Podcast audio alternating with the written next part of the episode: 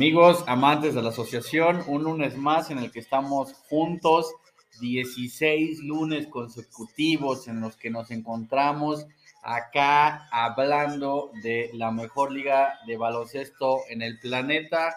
Un gusto como siempre, como se ha vuelto la tradición para iniciar la semana, sobre todo para recapitular lo que pasa una semana antes en la NBA y bueno, pues con la emoción definitiva de dos cositas en particulares. Una es el juego de estrellas, que ya definió a todos los jugadores que va a tener, tanto los que eligió la afición y que por ende eh, conformarán el cuadro titular y los que eligieron los entrenadores a manera de, pues bueno, que en Cleveland tengamos un muy bonito espectáculo. El equipo de LeBron James será dirigido por Monty Williams Obviamente el grandioso coach de los Phoenix Suns lo merecía y bueno, pues a final de cuentas, ajeno a merecimientos subjetivos, sabemos cómo funciona esto.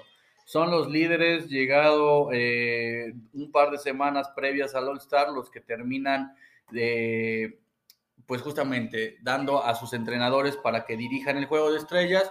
Por ende, Monty Williams estará en un lado y el fabuloso Eric Spolstra cada vez más convincente con respecto a su historia, demostrando que no era LeBron James solamente el que tenía también al Miami Heat y que bueno, estará comandando irónicamente el equipo de Kevin Durant. Y pues cuán irónico, además, porque pues Kevin Durant se sabe que pues ni siquiera va a estar jugando para, para esta pues para esta ocasión, su, para su doceavo All Star, eh, este que se jugará en Cleveland. Entonces, pues por un lado, tenemos definitivamente que hablar del All Star. Nos emociona, nos gusta, pero eh, antes, un poquito antes del All Star, de hecho para este jueves, se cierra el mercado de pases. Y pues obviamente muchas cosas pueden pasar, pero sabemos de antemano que había un tema en específico que era el que más llamaba la atención. Lo mencionamos recién en los primeros capítulos eh, y pues obviamente es una de las grandes historias de la NBA para este año. El tema de Ben Simmons, el tema de James Harden, que se ha venido gestando para el final, y cómo pueden eh, pues conjuntarse para darle un giro inesperado a la historia de esta temporada. Entonces, eh, ya no hay marcha atrás. La realidad es que el jueves se acaba este capítulo en la historia del NBA. Veamos cuál termina siendo el veredicto veamos en dónde termina Ben Simmons y en dónde termina James Harden, pero la realidad es que esta es la gran historia de la semana, de la que hablan los programas deportivos, la que ilusiona en Filadelfia, la que pues pone a pensar en Brooklyn y que pues a nosotros hoy nos tiene eh, pues muy interesados, con mucho morbo de qué pasará, ¿no? Entonces, eh, pues para no hacer el cuento largo, Ben Simmons puede ir con rumbo a, a Brooklyn obviamente cambiado por James Harden. De antemano se sabe que no, no suena como un intercambio justo y con todo respeto lo digo, pero pues a, estas alturas no hay un punto de comparación realmente entre James Harden y Ben Simmons. Sin embargo, ya estaremos evaluando los matices. Eh, Harden podría asumir el rol protagónico en Filadelfia, teniendo de aliado a Joel Embiid, obviamente, porque pues el liderazgo y la experiencia de Harden es más que la de Embiid, definitivamente. Entonces le tendrían que dar el equipo a él, algo que eh, pues en los Nets no tuvo, eh, obviamente pues porque en ese equipo ya estaba un tal Kevin Durant, ¿no? E incluso Kyrie Irving pues también ya estaba antes de que llegara Harden. Entonces, eh, a mí me parece que ese es el primer tema a evaluar. Sixer se tendría que comprometer a un proceso express en donde pues su superestrella camerunesa le pase la estafeta a uno de los mejores jugadores de los últimos tiempos, un jugador para la historia en la NBA como es James Harden. Eh, es un hecho, es evidente. Hoy por hoy, Embiid es más determinante que la barba. De hecho, quizás es el jugador más dominante de, todos, eh, obviamente compitiendo con algunos cuantos, pero son realmente muy pocos los que pueden competir con lo determinante que es Embiid a tiempo presente. Uno, pues, obviamente sería Durant, ¿no? Y me parece que va a llegar un momento en la temporada, como suele llegar, en donde Giannis Antetokounmpo, donde LeBron James y Anthony Davis que por cierto tuvieron una semana bastante interesante, ya como que con intenciones de despertar, demostrarán que están a la par y por qué no decirlo, incluso un poquito más arriba que él, ¿no? Pero la realidad es que hoy vida es una máquina de anotación incomparable, que de prolongarse podríamos estar hablando de una máquina de anotación incomparable para la historia, porque por la cantidad de minutos que juega Embiid y la cantidad de puntos que hace en esos minutos, promedia más que nadie, pero en un intervalo de tiempo muy pequeño. O sea, estamos hablando de que para esta temporada es lo que está sucediendo con Embiid. Nadie lo supera cuando se trata de efectividad, puntos sobre minuto jugado. La realidad es que apenas vamos a la mitad de la temporada, así que tendríamos que, que ponderarlo muy bien pero pues no deja de llamar la atención. Esa es la realidad. Sin embargo, a mí me parece, y yo creo que con eso eh, suelo ser un poco eh, insistente, es eh, que el tema del liderazgo, a mi gusto, sigue estando en entredicho cuando se trata de Embiid, ¿no? A mí me parece que él fue, como el líder que era de los Sixers, pues una parte más o menos relevante del derrumbe anímico de Ben Simmons, eh, porque, pues bueno, ajeno a que Ben Simmons eh, definitivamente mostró faltas de inteligencia emocional que quizá ni siquiera tienen que ver con un tema deportivo del NBA, pues un líder tiene que, pues eso, ¿no? Liderar un equipo y no eh, acribillarlo, ¿no?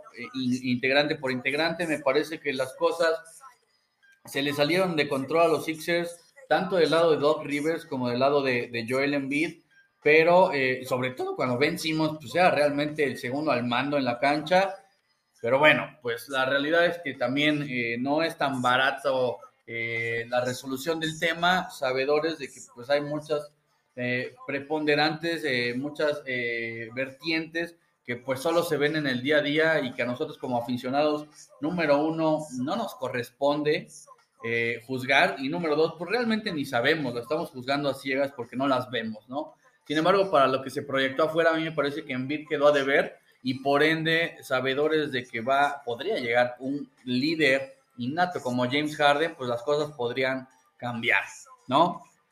De todos modos, pues era solo una estrella en proceso, hablando de procesos, ¿verdad? Cuando se trata de Filadelfia, y bueno, el proceso se truncó, ¿no? De hecho, no creo que solo se haya truncado, sino que cayó en real picada, y pues es un hecho que Simmons eh, en Filadelfia no va a renacer, solo va a renacer fuera de los Sixers. Ya se tardó porque incluso se pudo haber ido antes de iniciar la temporada, pero pues ahora la pregunta es, ¿renacerá en Nets si es que eso sucede? Eh, pues está difícil, la verdad está difícil responder la, la pregunta. Podríamos continuar haciendo preguntas para sacar una conclusión y me parece que una buena pregunta que podríamos hacer es con este cambio quién gana realmente, ¿no? Porque, bueno, si somos francos, los Nets, una vez que Durant esté sano, van a volver a ser contendientes. Un equipo que tiene a Kevin Durant entre sus filas es un, un contendiente innato, eso es un hecho, ¿no? La, la, cosa es que lo que sí se habrá perdido es oficialmente la historia de Morbo, justamente comentábamos, pues que se gestó al inicio de la temporada y un poquito antes, eh, justamente con la muy sospechosa llegada de Harden a, Nets, ¿no? Que pues, realmente hicieron un Big Three muy, muy rápido, un Big Three Express que parecía no tener comparación, ¿no? Y que hoy en día, pues, pasa, a, desaparecer potencialmente casi de forma inmediata. Hablábamos hace un par de capítulos de que James Harden lleva apenas un año en Nets y ahorita ya está yendo, ¿no?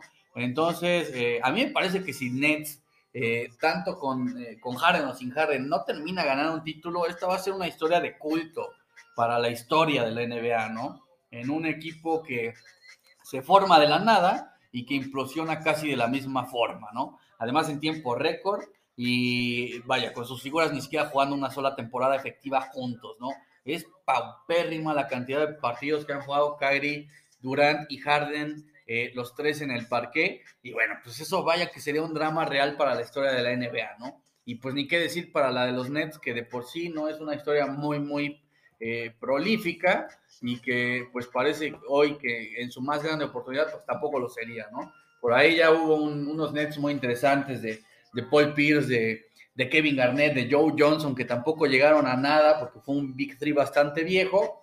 Lo volvieron a intentar ahorita en su versión 2021-22 Y bueno, si no pasa nada, pues eh, Nets solo seguirá eh, demostrando que lejos está de ser uno de los ah, animadores del, pues, del, juego en la asociación, ¿no? Esa es la realidad.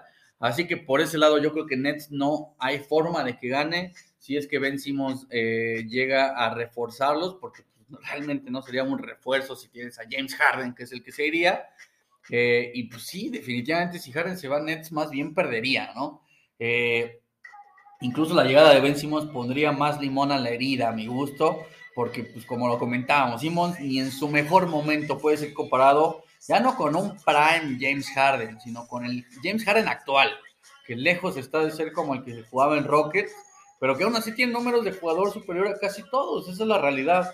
Así que, eh, pues ya veríamos, aunque, pues, eh, si somos francos, y al final Simmons sí se adapta a Kevin Durant y a Kyrie Irving recibe ese cobijo que no tuvo en Philly y Nets termina saliendo campeón con él como parte de la rotación y ya ni qué decir como uno de los pilares, pues la verdad es que estaríamos hablando de que no hay daño. Pero, eh, insisto, como tal, yo creo que no hay forma de ver que esto sea un ganar para Nets, porque Harden mete más gente a una arena que, que Ben Simmons, porque la historia se maleó, se alteró eh, radicalmente cuando, pues, vaya, se sabía de antemano que era la gran novela de la NBA para esta temporada, junto con el Victory de los Lakers. Y pues porque el tema se desbordó, ¿no? Al final un equipo con KD, pues ya de por sí es candidato, y pues con Kyrie todavía más, ¿no? Entonces era eh, esa, ese atractivo de ver un Big Three innecesario realmente, ¿no? Eh, entonces, pues si Nets es campeón, se logra lo que se tenía que lograr, lo que, lo que se tenía que lograr acorde al hype que generó, que era ser campeón, y, listo, ¿no? O sea, era lo, más importante, lo necesario y, ya. Eh, la, realidad es que si ganan con, un trade, eh, pues quedará incluso esa espinita, ¿no? De, uy, pues pobre Harden, ¿no? Sabrá que se quedó sin ser campeón. Si se hubiera quedado, hubiera sido campeón. O, una peor, ¿no? Si de Simmons no merece ser campeón con los Nets por cómo dejó a los Sixers. Entonces, pues por ese lado yo creo que todavía no encontramos un real ganador, pero quizás lo encontraríamos si evaluamos a Filadelfia, porque si Filadelfia es campeón, no, no hay duda alguna de que habrá ganado. A mí me parece ser, me parece realmente que Embiid no puede solo, tiene un equipo de, muy buenos jugadores, pero de ninguna superestrella ajena a él. Y pues la verdad es que sabe que en la NBA son las superestrellas las que ganan los campeonatos más que los colectivos de buena rotación. Entonces, eh, si, a las pruebas nos remitimos, el año pasado salió campeón Box y no salió campeón Utah, ¿no? Y uno antes salió campeón Lakers y no salió campeón Miami. Y antes Golden State, y antes, antes Cleveland. Y si así nos vamos, tendremos yo creo que remontarnos hasta Detroit, el de Rick Hamilton, el de Ben Wallace, eh, el de Rashid Wallace, pues para hablar de, de un equipo que parecía no tener tantas figuras y sí ganó el colectivo, ¿no? Y si se quiere, pues los Spurs, que yo lo pondría muy en entredicho porque la verdad es que sí tienen unas superestrellas, digo, nomás Tim Duncan es uno de los mejores de la historia. Eh, y además Mano y Parker, pues también. Entonces, eh, la verdad es que en la NBA las estrellas definen muchísimo y Harden es una superestrella que combinada con otra como Embiid, vaya que llamarían la atención pero se verá qué pasa, ¿no? Porque si ganan, estaríamos hablando de que Embiid y Harden funcionaron y para eso necesitamos varios factores a conjugarse. De entrada, un Embiid sano, ¿no? Porque eh, si Embiid está sano, Sixers es un candidato automático, quizá, hasta con el equipo que tiene, quizá, pero insisto, ya con dos superestrellas, ahí sí se vuelve de esas historias interesantes que a la NBA le gusta, ¿no? Ahora bien, eh, si no pasa nada al final de cuentas, si Envid no se mantiene sano, o si se mantiene sano y no terminan siendo campeones, pues la verdad es que seguiremos hablando del famoso proceso, que nada más sigue siendo un proceso, ¿no?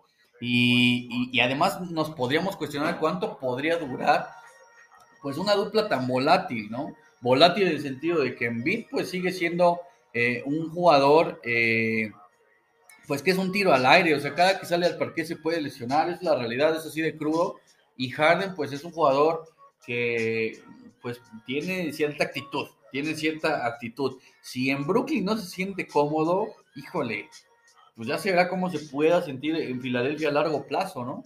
Entonces, Eh, pues muy interesante, muy interesante. Se habla además de otro factor que sí nivelaría un poquito las cosas, eh, porque Harden podría ser cambiado por Ben Simmons, más Seth Curry, más Mattis Tibuli, más eh, o, y, además Tyrese Maxi, ¿no? Entonces, eh, así cuatro por Harden, híjole, ahí suena bien interesante, ¿no? Yo no sé si Nets necesitaría tantos jugadores de, de refresco, tantos jugadores para la rotación. La verdad es que Nets hoy en día tiene una rotación bastante competitiva, o sea, hay nombres ahí que han llamado la atención por su talento, obviamente comandados por Patty Mills. A mí me parece que una de las grandes revelaciones de la NBA este año, no porque no fuera bueno, digo, cuántos años de experiencia tiene en, en San Antonio, incluso a diferencia de Harden, él sí ha sido campeón de la NBA, pero pues ha llegado a tener un rol más protagónico del que se esperaba, ¿no? ¿Y qué pasaría? Eh, ¿Dónde acomodarías a Curry, a Maxi, a Tybull? O sea, la verdad es que sí suena, suena interesante con todo y que son bastante buenos jugadores. O sea, los tres tienen eh, miras a convertirse en jugadores bastante veteranos en la liga, pero definitivamente no son superestrellas. Quizá Tyrese Maxi podría ser una superestrella futuro en un proceso bien llevado. Eh, pero Curry, pues a mí me parece que ya está fincado como un jugador de parte eh, sólida de una rotación y no mucho más. Y Tybalt, pues ya se verá igual, ¿no? También está muy joven para que podamos decidir algo con, respecto a lo que puede dar. Así que, eh, pues por ese lado, yo no sé si Nets podría. Y por el otro lado es como, ¿de verdad Harden entonces vale cuatro jugadores? No lo sé, no lo sé. O sea, se verá, yo creo que estaría muy loco, pero eh, pues sabemos que la dirigencia de Sixers, eh, pues es una dirigencia sensata y, de hecho es una, es una dirigencia que pues eh, que, evalúa mucho el, tema matemático, el famosísimo Moneyball, y es una dirigencia comandada por Daryl Morey, que ya trabajó con James Harden. Entonces, eh, pues ya se verá, ya se verá. La verdad es que es uno de los mejores eh, presidentes, si así se les quiere llamar, de, cualquier equipo en la NBA. Pero a mí me parece que vencimos a estas alturas del partido ya se tuvo que haber ido. Me parece que James Harden tendría que quedarse en Brooklyn y yo creo que mm, suena bastante grotesco lo que está pasando, ¿no? Insistiendo, si Filadelfia es campeón, habrá ganado. Si no, nadie habrá ganado, ni Harden, ni Simmons, ni los Nets, ni nadie. Entonces, pues pasemos al otro tema. Este ya nos consumió mucho tiempo porque la verdad está bastante apasionante la historia, pero tenemos ahora sí que hablar del All Star.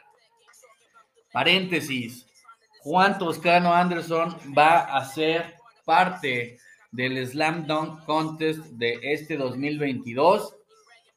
Va a competir con Robbie Topping que ya quedó muy cerca de ganarlo el año pasado contra Anthony Simons.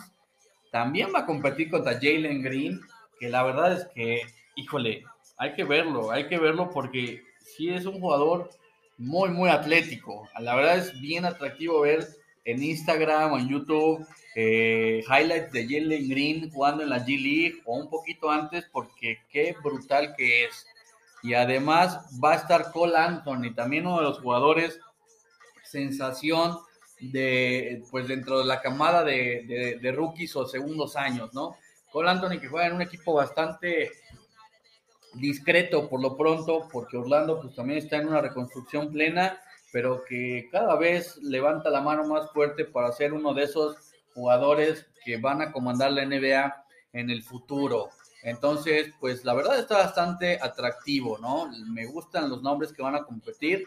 Yo creo que Juan Toscano es incluso el de menos brío, pero a mí me parece que tiene la mejor clavada de este año en la NBA, ¿no? El poste que le metió a Jabel Magui está para enmarcarse y para la historia, así que pues no hay otra. Tendemos que apoyar a nuestro Juan Toscano para que sea el campeón, aunque obviamente pues el apoyo no, no, afectará mucho, salvo los, las clavadas, ¿no? La realidad es que es tan subjetivo como eso. Habrá unos jueces que tendrán que eh, decidir y pues yo creo que estamos bien representados los latinos con, con, Toscano, que me parece es el primer latino que, va a competir en el concurso de clavadas. Jugadores un poquito raros que ya estuvieron ahí, pues por ejemplo ya estuvo Rudy Fernández en algún momento, y no lo digo, lo digo con mucho respeto, pero pues quizá no piensas que un español eh, va a estar compitiendo ahí porque las herramientas de juego de los españoles son un poco diferentes, pero eh, pues ahí está. Y, y, pues la verdad es que además fue partícipe de, de uno de los, eh, de los Don Costes más, más interesantes, ¿no? Que terminó ganando Nate Robinson. Así que pues veamos qué pasa en el de este año. Pero qué buena noticia que, que ahí se encuentre nuestro querido Juan Toscano. Así que eh, ahora sí hablemos del juego de estrella. Tenemos que hablar de quienes están participando en ello. Cumplimos un par de predicciones, hay que decirlo. Sí hubo dos jugadores de los tres que propusimos al final, al inicio de la temporada, que van a estar debutando en el juego de estrellas. Uno, con todo el mérito del mundo, es Jamorant, que va a ser titular además. Y otro, entró de rebote porque Kevin Durant terminó lesionándose, pero que pues entró al final de cuentas como la Melo Ball. Así que le atinamos a dos de tres porque el otro era Gilgius Alexander, que bueno, no va a poder competir. De hecho, de John T. Murray será el que termine sustituyendo a Draymond Green.